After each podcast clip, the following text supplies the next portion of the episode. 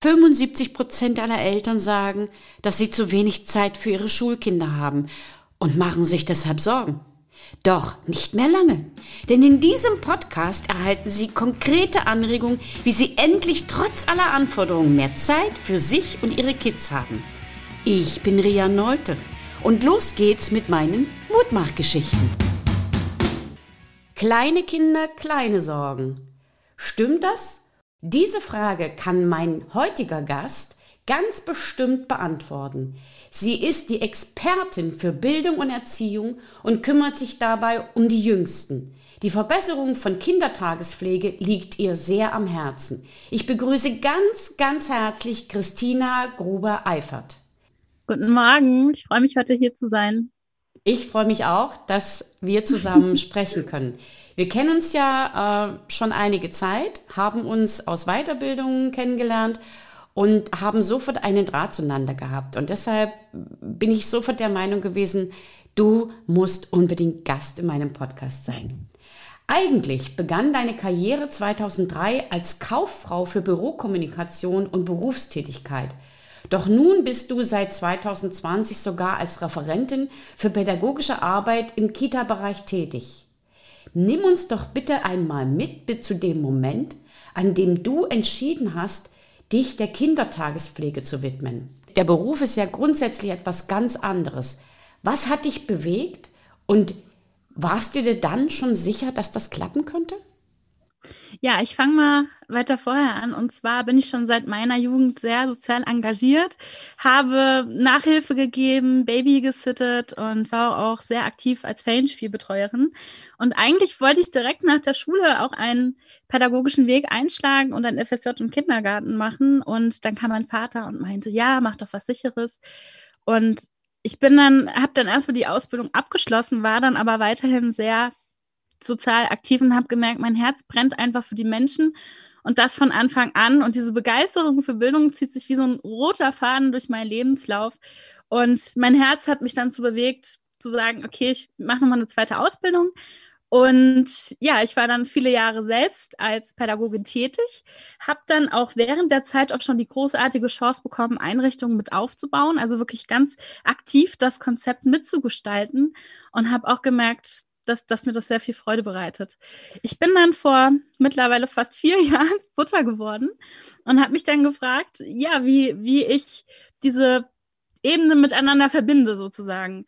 Und für mich war es eine sehr schöne Möglichkeit zu sagen, ich werde selber Kindertagespflegeperson. Ich arbeite selber ein Konzept aus und biete Selbstbetreuung an.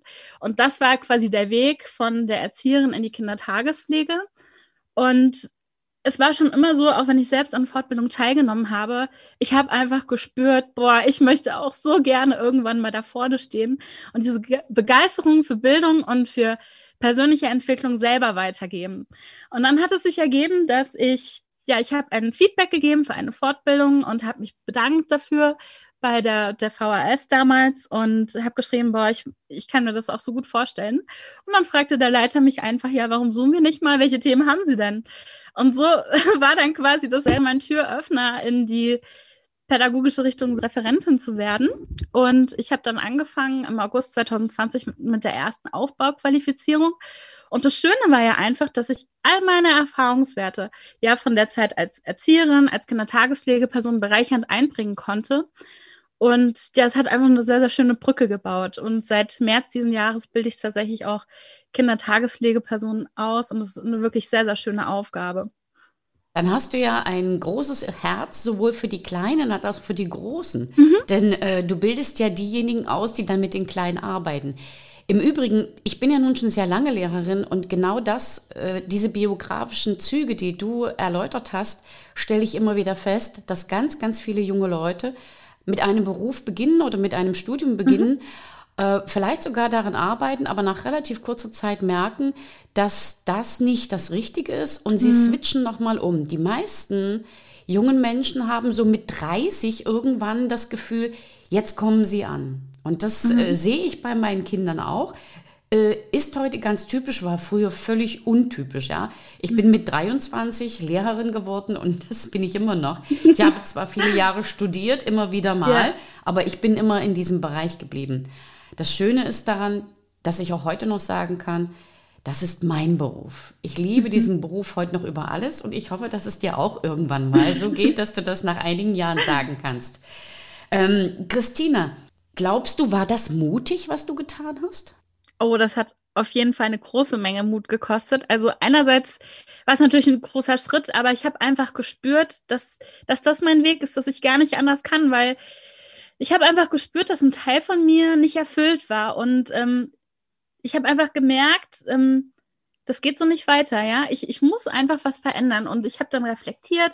Ich habe auch ein super schönes Buch später gefunden. Ich habe ja dann meine pädagogische Weiterbildung auch noch mit einer Coaching-Ausbildung kombiniert und äh, habe mir wirklich meine roten Fäden angeguckt. Und ich, ich brenne einfach wirklich für persönlich, persönliche Entwicklung. Und ich habe ja dann nach meiner Ausbildung erstmal zwei Jahre auch als Sekretärin gearbeitet, habe dann auch die Stelle gewechselt, weil ich dachte, naja, vielleicht äh, liegt es einfach am Aufgabenbereich und äh, Bedienungsanleitung zu korrigieren ist vielleicht jetzt nicht die Aufgabe, aber ist grundsätzlich nicht falsch.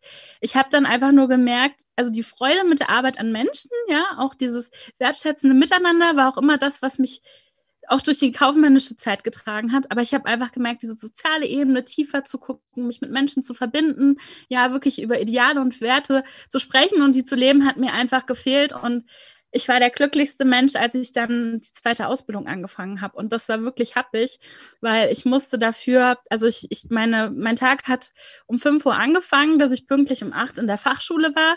Und ich bin an drei Tagen die Woche erst um 8 nach Hause gekommen. Aber ich war nie oh. glücklicher weil ich einfach gespürt habe, das ist mein Weg, das bin ich und da kann ich das, was ich an Talenten, Liebe und Hingabe habe, wirklich voll zum Ausdruck bringen. Und das ist das, was ich mir auch so sehr für unsere Kinder und Jugendlichen wünsche, dass sie da herangeführt werden. Und ähm, ich glaube, das ist mittlerweile auch so, dass die Schule ihren Blick da in die Hinsicht ein bisschen verändert hat, wirklich auch zu gucken, wie können wir den Jugendlichen helfen, zu schauen, was so ihre Geschenke sind, die sie quasi in die Welt bringen können und ähm, dass sie nicht erst so lange suchen müssen, was, wer bin ich, was ist mein Weg, wo will ich denn eigentlich hin? Okay, also ich sehe das so, dass äh, du den Mut aufgebracht hast, auch entgegen der Meinung der Eltern dann diesen neuen Beruf zu schaffen. Mhm. Ähm, wie war das oder wie ist das für dich? Was macht der Mut heute als Stellenwert in deinem Leben aus? Also ich muss ganz oft immer wieder mutig sein, weil ich so viel Neues mache, ja. Also jetzt auch gerade in der Pandemiezeit habe ich das erste Mal auch online gearbeitet. Das wäre auch ein Schritt gewesen, der, ja, der für, für mich jetzt vielleicht ähm, ein bisschen besorgniserregend gewesen wäre. Aber man wächst halt wirklich rein und die Sache ist, man hört ja an der Entwicklung nicht auf und wir entwickeln uns und man weiß ja auch aus der Neurologie, dass das Gehirn wirklich bis zum letzten Tag des Lebens sich immer weiterentwickelt. Also von daher ähm, ist es mit Eimermut nicht getan, sondern es ist immer wieder eine Entscheidung und es ist gleichzeitig auch immer wieder eine Entscheidung für sich und auch für das Umfeld, ja. Denn ich sage immer, ähm, wenn man sich selbst gefunden hat und das lebt, dann, dann hat man auch für sein Umfeld einen Mehrwert. Also lohnt es sich schon auch für unsere Mitmenschen mutig zu sein, einfach dadurch, was wir eben durch unsere Arbeit oder unser Sein auch geben können. Okay, du hattest vorhin von einem Buch gesprochen, das dich mhm. äh, sehr mhm. beeindruckt hat und dich begleitet ja. hat. Ähm, würdest du uns den Titel verraten? Mhm. Das ist das Buch von Angelika Gulda, Finde den Job, der dich glücklich macht. Und da geht es dann auch in einzelnen Schritten darum zu gucken, ja, was sind meine roten Fäden, was sind die Tätigkeiten, die mich ausmachen, was sind meine Lieblingsinteressen und dann aus diesem gesammelten Brainstorming quasi zu gucken, in welche Richtung geht es für mich. Und ähm, ja, was möchte ich denn machen? Und was ich ganz spannend finde, also oft übertragen, also sind die, die Felder relativ ähnlich. Also quasi die, die, wenn man so reflektiert, zum Beispiel habe ich ein sehr schönes Beispiel jetzt gerade gelesen von einer Flugbegleiterin, die aufgrund der Corona-Situation jetzt äh, LKW-Fahren geworden ist. Und ich habe das gelesen habe gedacht, ja, weil da sind ihre Werte, Freiheit drinne, unterwegs zu sein, Unabhängigkeit. Also das ich will damit sagen, ähm, es, es, gibt manchmal nicht nur die eine Tätigkeit und das ist das auch, was ich im Laufe meiner ja, vielseitigen beruflichen Erfahrung gemacht habe. Es gibt so Tendenzen, ja, und ähm, so Richtlinien und, und die bleiben immer gleich, ja. Und bei mir ist es zum Beispiel die Freude mit Menschen, ob ich jetzt mit wirklich kleinen Kindern arbeite, im U3-Bereich, ob ich Workshops mit Kindern mache oder tatsächlich in der Erwachsenenbildung mit Erwachsenen arbeite der, der rote Faden dahinter ist halt wirklich die Begeisterung an Entwicklung, ja. Und es ist auch schön, dieses Feld größer zu machen und zu gucken, okay, es muss nicht immer der Einwurf sein, sondern es gibt ja verschiedene Facetten vielleicht von, von Möglichkeiten, sag ich mal. Okay, du hast mir jetzt eine super Steilvorlage gegeben für ja? meine nächste Frage. Und zwar, mhm. ich habe vor einigen Jahren gelesen und auch beobachtet, dass kleine Kinder in Gegenwart der Eltern mehr wagen mhm. und sich mehr trauen. Äh, wie siehst du das und verändert sich das dann, wenn die Kinder älter werden? Trauen sie sich dann mhm. mehr, wenn die Eltern nicht mehr dabei sind? Ja, also die Grundlage ist tatsächlich eine sichere Bindung für alles und in den ersten sechs Jahren wird entwicklungspsychologisch der Grundbaustein gelegt. Und im ersten Jahr ist es so, also das Kind kommt ja auf die Welt, kann sich nicht ausdrücken, nicht kommunizieren und die einzige Möglichkeit für Sicherheit zu sorgen, ist tatsächlich den, zu gucken, werde ich von einem ähm, Erwachsenen versorgt. Und dieses kontinuierliche Versorgen und Pflegen führt dazu aus, dass das Kind die Erfahrung macht im ersten Jahr, okay, das ist eine sichere Bindung, ich kann mich verlassen. Und diese Verlässlichkeit ist so wichtig für unser ganzes Leben, dass, weil immer wenn wir mit schwierigen Situationen konfrontiert werden, sind es ja die Bindungen, die uns dadurch helfen, beziehungsweise die Erfahrungen, die wir gemacht haben. Und von daher sage ich, ja, es ist auf jeden Fall sehr, sehr wichtig. Also wenn Kinder diesen Grundstock fürs Leben mitbekommen, dann wird es eine Primärerfahrung, die sie auch auf andere Bereiche quasi anwenden können. Ja, das heißt, wenn sie dann wieder in einer unsicheren Situation sind, dann hilft ihnen die Erfahrungswerte aus der bereits gewonnenen ja, Erlebnis, das quasi zu übertragen. Ich, hat das deine Frage beantwortet? Ja, das finde ich schon ziemlich gut. Äh, mhm. Die zweite Frage hängt damit zusammen. Ähm, wir sprechen heute manchmal von Helikoptereltern. Mhm. Die also so übervorsichtig sind, auch wenn die Kinder schon wesentlich größer sind. Ich mhm. stelle das auch zum Teil äh, bei uns in der Schule am Gymnasium fest. Und ähm, wie siehst du das? Sollten Eltern zulassen, dass die Kinder mutig sind und vielleicht auch manchmal draufgängerisch? Oder äh, sollten die Eltern immer wieder darauf achten, dass Kinder sich nicht zu weit weg waren? Also ich würde sagen, da kommt es auf eine wichtige Balance an. Und da fällt mir auch direkt ein Thema ein, was ich selber jetzt meinen Teilnehmern zum Thema Sicherheit weitergegeben habe.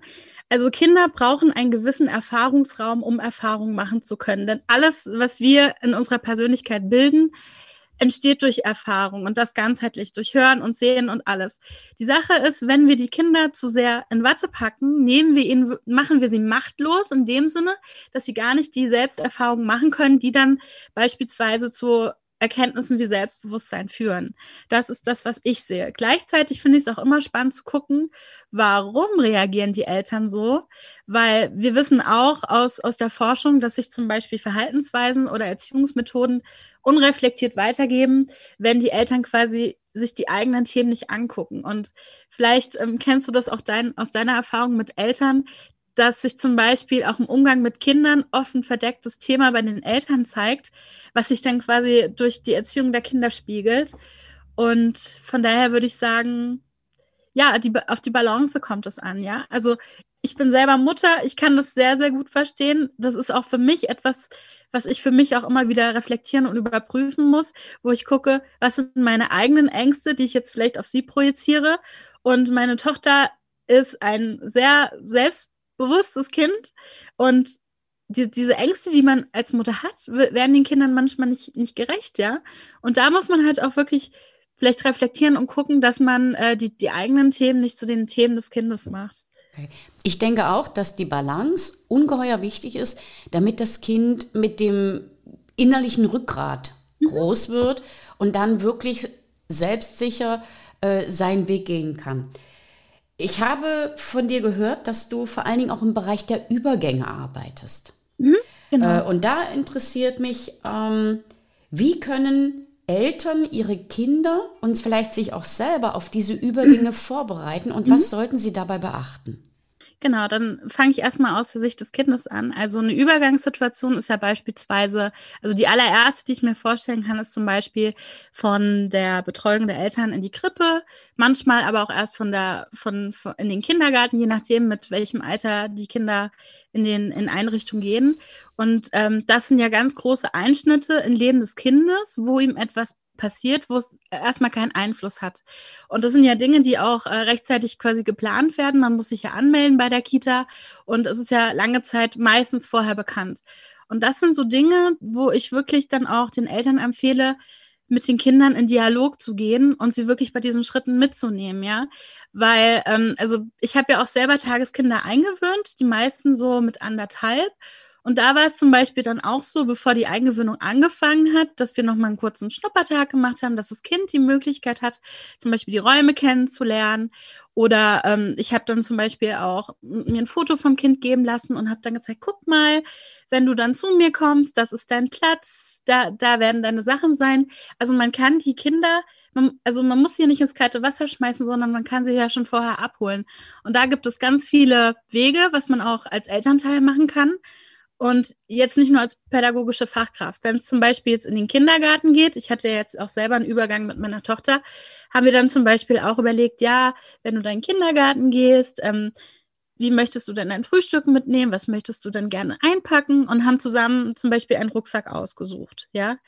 Und ähm, ich weiß das auch aus der Arbeit mit den ganz Kleinen. Es gibt auch sogenannte Übergangsobjekte. Das sind zum Beispiel Begleiter, die die Kinder bei sich tragen können ähm, zum Beispiel ist es jetzt bei den U3-Kindern, kann es zum Beispiel auch ein Schnuffeltuch sein, was nach der Mutter riecht, was sie mit in die Krippe nimmt, dass, dass man etwas Vertrautes bei sich trägt. Ja, und diese Wichtigkeit der Übergangs ähm, sind auch vielen Pädagogen nicht bewusst, die dann vielleicht sagen, ja, man darf kein Spielzeug mitbringen. Aber für das Kind ist es zum Beispiel ein großer Schritt zu sagen, ich nehme was ganz Vertrautes von mir zu Hause mit an einen Ort, was mich dort begleitet. Ja, also da habe ich auch schon den ersten Tipp genannt, was man vielleicht machen kann. Ja, das ist natürlich jetzt auf kleinere Kinder bezogen. Bei den Schulkindern ist es eigentlich noch einfacher, weil die ja noch größer sind und mehr verstehen. Also da ist dann die Auswahl des Schulranzen, des Mäppchens zum Beispiel eine super Hilfe, ja. Oder vielleicht auch eine übersichtliche Struktur. Ich habe beispielsweise, ich kann da auch aus meinem eigenen Erfahrungsschatz erzählen, meine Tochter hatte jetzt durch die Pandemie, dadurch, dass ja immer die Strukturen jetzt anders waren, so ein bisschen Schwierigkeiten, wieder in den Alltag reinzukommen. Und ich habe dann auch überlegt, was könnte ihr helfen? Und ähm, habe dann so eine Magnettafel für sie quasi gemacht mit für jeden Wochentag quasi wie so ein Icon, dass sie genau ähm, gesehen hat, aha, heute, also die, die, haben ja noch kein zeitliches Verständnis, aber mit Bildern kann man immer sehr, sehr gut arbeiten, dass sie, okay, montags bin ich jetzt im Kindergarten, danach treffen wir beispielsweise die Oma, dass sie für sich auch so eine, so, so eine Übersichtlichkeit gewinnt. Weil wenn Kinder sowas haben, dann fühlen sie sich auch nicht so machtlos. Und oft sind ja diese Gefühle oder auch die Emotionen, die sie zeigen, einfach die Wege, wie sie versuchen, sich mitzuteilen, was sie in Worten noch nicht formulieren können, ja. Und genau, das waren ja schon ein paar Beispiele. Finde ich fantastisch. Und ähm, ich muss ganz ehrlich gestehen, ja, diesen Satz, du darfst kein Spielzeug mitbringen, den gibt es immer wieder, auch in den, mhm. äh, in den Schulen, auch in den weiterführenden Schulen. Aber äh, bei mir ist ja der Übergang von Klasse mhm. 6 in Klasse 7. Hier im Land Brandenburg gehen die ja erst ab Klasse 7 in die Sekundarstufe 1. Immer eine sehr wichtige Situation. Die sagen natürlich, sie sind groß und mhm. äh, sie kriegen das schon hin, aber einige sind dann doch äh, am Anfang sehr bedröppelt. Und äh, wenn man dann diese Möglichkeiten hat, dann finde ich das eine super Idee. Mhm. Ich glaube, ich werde das sogar mit aufgreifen, wenn ich die neue siebte Klasse habe, dass ich ja. dann äh, sage, bringt mal etwas mit, was äh, in der sechsten Klasse für euch ganz wichtig war. Das ist super, Dankeschön. Was um, mir ähm, gerade ergänzend dazu noch einfällt, ja, also zum Beispiel mit den Tageskindern habe ich das so gemacht, zum Beispiel, ich habe auch während der Zeit einen Portfolio-Ordner geführt, wo dann auch persönliche Fotos von den Kindern drin sind. Und zum Abschluss haben wir das dann auch gebührend mit Schleife gefeiert, dass dieser dieses Buch, was quasi der Wegbegleiter unserer gemeinen Zeit ist, quasi feierlich an das Kind überreicht wurde. Und das kann man natürlich auch super mit Schulkindern machen, indem man ihnen vielleicht auch ähm, ein kleines Steinchen, wo vielleicht ein Wort draufsteht oder ein Anhängerchen oder irgendwas mitgibt, was dann vielleicht auch zur nächsten Station mitreisen darf, sozusagen, ja. Da fällt mir gerade eine tolle Geschichte ein. Ich bin vor einigen Jahren ähm, gepilgert und in mhm irgendeiner spanischen Stadt gibt es einen riesengroßen Berg von lauter kleiner Steine. Die oh. Menschen aus allen Herrenländern äh, mhm. legen dort auf dem Weg nach Santiago de Compostela einen Stein ab, den sie von zu Hause mitgebracht haben. Oh. So was ähnlich, ähnliches könnte man ja auch in der Schule organisieren, dass man dann diesen Stein auf dem ja. Schulhof ablegt, äh, wo, wo er im Endeffekt, sag mal, ja. Ja. einer von Tausenden und Millionen ist. Aber der Schüler sagt dann, okay, ich habe was von der alten Schule mitgenommen und habe es in die neue genau. Schule gepackt. Das ist eine total coole Idee. Dankeschön. Super schön. Ja, da fällt mir auch wieder was zu ein. Und zwar hat unser Jahrgang von der Erzieherausbildung, wir haben auch ein Mosaik hinterlassen. Ich hatte das irgendwo in meiner Zeitung mal gelesen und habe gedacht, boah, wie schön ist das? Dass wir zwar gehen, aber einen Teil von uns da lassen, was immer weiter wachsen darf, dass man auch wirklich über die Zeit sieht, wie dieses Mosaik mit jedem weiteren Erzieher wächst und wie es sich vergrößert, ja. Und wir haben angefangen ja. mit so einem Stern, das Logo von der von meiner Schule übrigens super schön. Das ist ein Labyrinth und in der Mitte steht ein Baum, der wächst. Das ist das Logo meiner Schule. Und dann haben wir quasi in den Stern dieses Logo gemacht und haben dann angefangen, symbolisch für uns quasi Steinchen um den Stern herumzusetzen.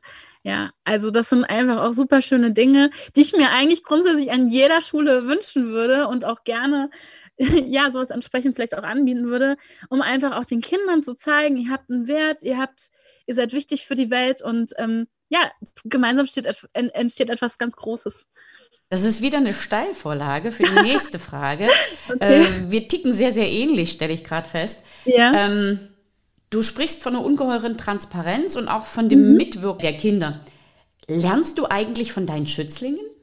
Jeden Tag. Also im Moment ist es ja so, dass ich eher die, also die großen habe, großen Schützlinge, weil ich ja in der Erwachsenenbildung überwiegend tätig bin.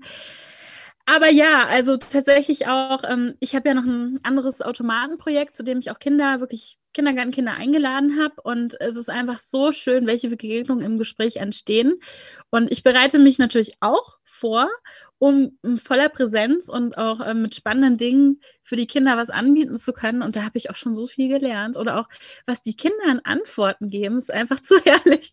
ja, oder auch diese, diese, diese, diese Verbindungen, die dann entstehen. Ja, also auch zwischen Plastik und Altglas und dass man Dinge wiederverwenden kann. Also das ist auch wirklich das, was, was mir, glaube ich, auf Dauer auch fehlen wird, wenn ich überwiegend nur mit Erwachsenen arbeite. Einfach diesen herrlichen, authentischen Kontakt mit Kindern. Ja, Du hast gerade etwas von einem Automatenprojekt erzählt. Kannst mhm. du darüber noch mehr sagen? Also im Mai 2020 habe ich über Facebook ein Projekt entdeckt, das Bienenfutterautomatenprojekt. Und zwar geht es darum, dass an abgecycelten Automaten in kleinen Plastikkapseln Samen, also Saatgut für Bienen und Insekten drin ist. Und ähm, Anlass dafür war das große, also ist das große Insektensterben, das die Artenvielfalt Vielfalt erschreckend zurückgeht und äh, sich Sebastian Everding aus Dortmund überlegt hat, was kann man tun, um dem entgegenzuwirken. Und dieses Projekt hat mich von der ersten Sekunde an begeistert, weil es auf wichtige Themen aufmerksam macht, aber ohne Zeigefinger. Also es geht wirklich darum, so, so total lösungsorientiert, was, was kann man tun, um eine Veränderung zu schaffen. Und ich habe das mit einer eigenen Idee noch kombiniert. Also ich habe zum Beispiel auf der einen Automatenseite Saatgut in Kapseln, die sich jeder für 50 Cent ziehen kann.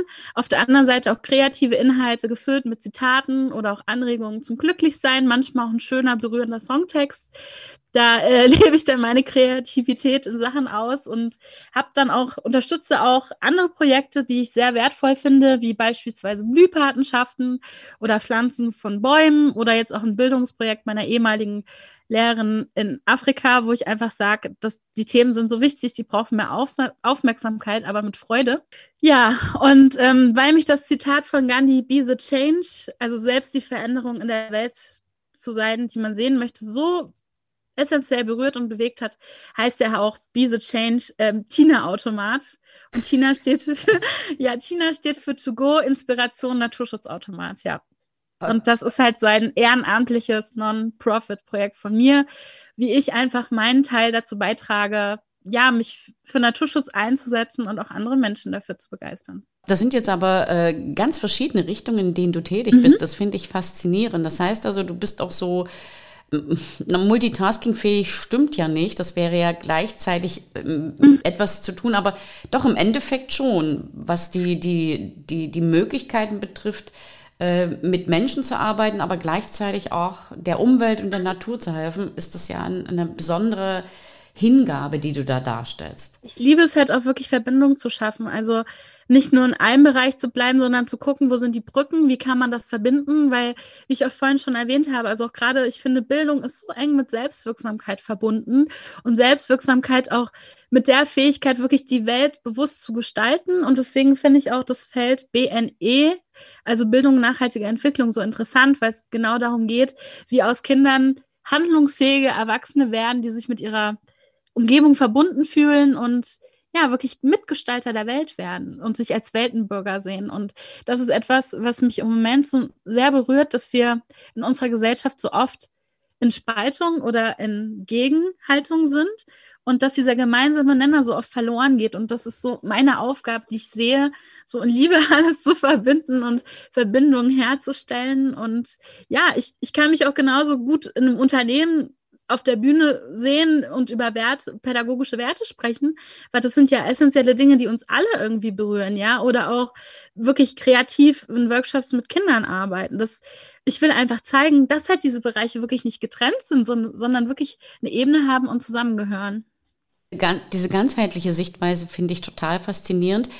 Bei mir ist das so ähnlich, ähm, wobei natürlich meine, meine Themen ein bisschen andere Bereiche ausmachen. Ich arbeite sehr viel mit Autisten zusammen und versuche da also wirklich in ganz, ganz breiten Kreisen mit den Kindern zu arbeiten, nicht nur pädagogisch, sondern auch eben was die Salutogenese betrifft, was die Körperlichkeit betrifft, äh, was sag mal, die Möglichkeit betrifft, auch gedanklich sauber zu sein.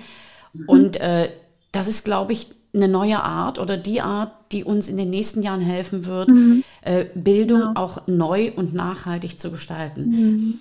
Christina, wo siehst du dich eigentlich in zehn Jahren? Das interessiert mich jetzt mal. Ja, ähm, das ist eine sehr spannende Frage. Also ich habe es ja eben schon mal ein bisschen angesprochen, dass ich mich in der pädagogischen Arbeit mit Menschen sehe, aber auch tatsächlich in Unternehmen, um da auch gewisse wichtige Werte voranzubringen. Und was auch ein Thema ist, ist auch das Buchschreiben tatsächlich. Also meine oh. Inhalte auch wirklich schriftlich ähm, in die Welt zu bringen. Tatsächlich habe ich sogar schon ein Kinderbuch vor ein paar Jahren mal veröffentlicht, äh, was, was leider im Moment nicht mehr erhältlich ist. Und ich merke einfach, der Umgang mit Worten, ob das jetzt durch Sprechen oder auch durch Schreiben ist, ist sehr, sehr wichtig, weil Worte haben für mich eine große Kraft. Worte sind wie Bausteine, aus denen man was bauen kann, andere bewegen kann. Und ich würde gerne, ja, also ich würde auch total gerne in, als, als, als Fachexpertin in verschiedenen Gremien sitzen und die Position der Kinder und der Bildung vertreten, ja, dass, dass, dass ich auch wirklich ein Sprachrohr für diese Werte auch an Orten bin, wo sie aktuell vielleicht noch fehlt. Ähm, du hast gesagt, dieses Buch, was du geschrieben hast, dieses Kinderbuch gibt es nicht mehr. Aber mhm. du hast ja bestimmt ein Exemplar zu Hause. Ja. Vielleicht können wir dazu ja mal eine Lesung machen in, in einem der nächsten Podcasts, wenn du Lust hast. Ja, okay. Ja. Wir sind fast am Ende unserer Podcast-Geschichte angekommen und äh, ich habe meinen Hörern versprochen, dass jeder Gast ein kleines Geschenk mitbringt in Form mhm. von Tipps oder Ideen, was man mit Kindern zu Hause machen kann, was man mhm. spielen kann oder wie man bestimmte Situationen zu Hause regeln kann oder vielleicht auch ein toller Spruch. Du bist ja auch jemand, der Sprüche so mag. Hast du da ja. äh, etwas, was du unseren Hörern schenken kannst? Ja, also jetzt auch gerade vielleicht nochmal um den Bogen zur aktuellen Situation zu spannen. Also es ist ja so, dass den Kindern es aktuell laut Studien psychisch gar nicht so gut geht durch die Pandemie.